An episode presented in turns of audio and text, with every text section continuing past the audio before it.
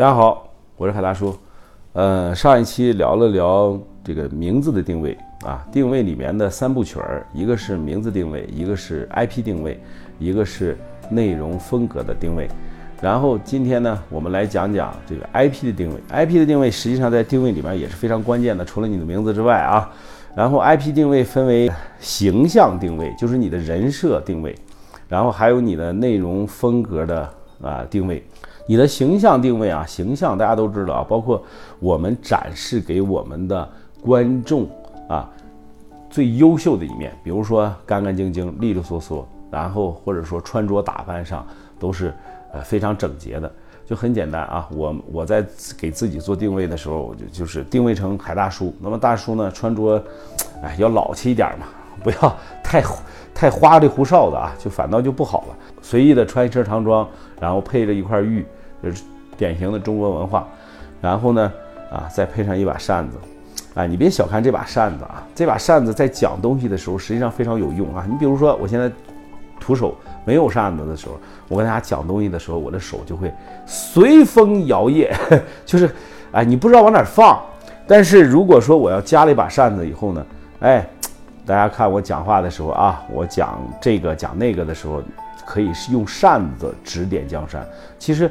这种配饰呢是非常巧妙的，那么我们大家也要注意，你手里的啊配饰和你要表达的方式，你的肢体语言是非常重要的。这就是，其实就是你的人设和形象定位里面的一个重要的一个一一点。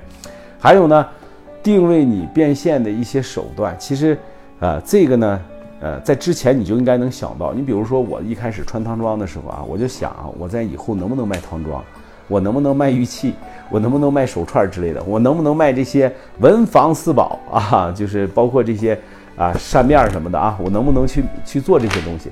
那么这个呢，都是在变现思路上的一些小想法。当然了啊，我也没有通过这个卖衣服赚钱，没有通过卖扇子赚钱，没有通过卖这个手串赚钱啊。那么我们提前的话，应该把它铺垫好，这就是我们人设定位里面一个很重要的一个点。那么第二点我们要讲的是什么呢？就是内容风格。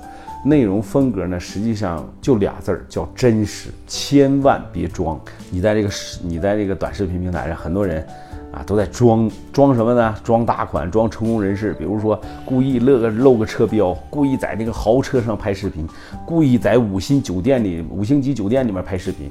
啊，咱也不知道你有没有那种感觉，但是你一定要真实，否则你一开播的时候，你说你在摇，你在在那个麦地里开播，在苞米地里开播呢，你说他妈跟你那个定位相不相匹配啊？所以人人设的定位就是形象的定位，跟你输出的内容一定是能够结合在一起的，这样的话才能让我们观众信服啊，或者说你装的久了你会累。啊，一定要真实，不要去装。然后，呃，这个风格的定位呢，还有一点啊，就是第三点，就是内容输出的方向上的一个定位。那么我们今天一起就把它讲完了啊，时间还有。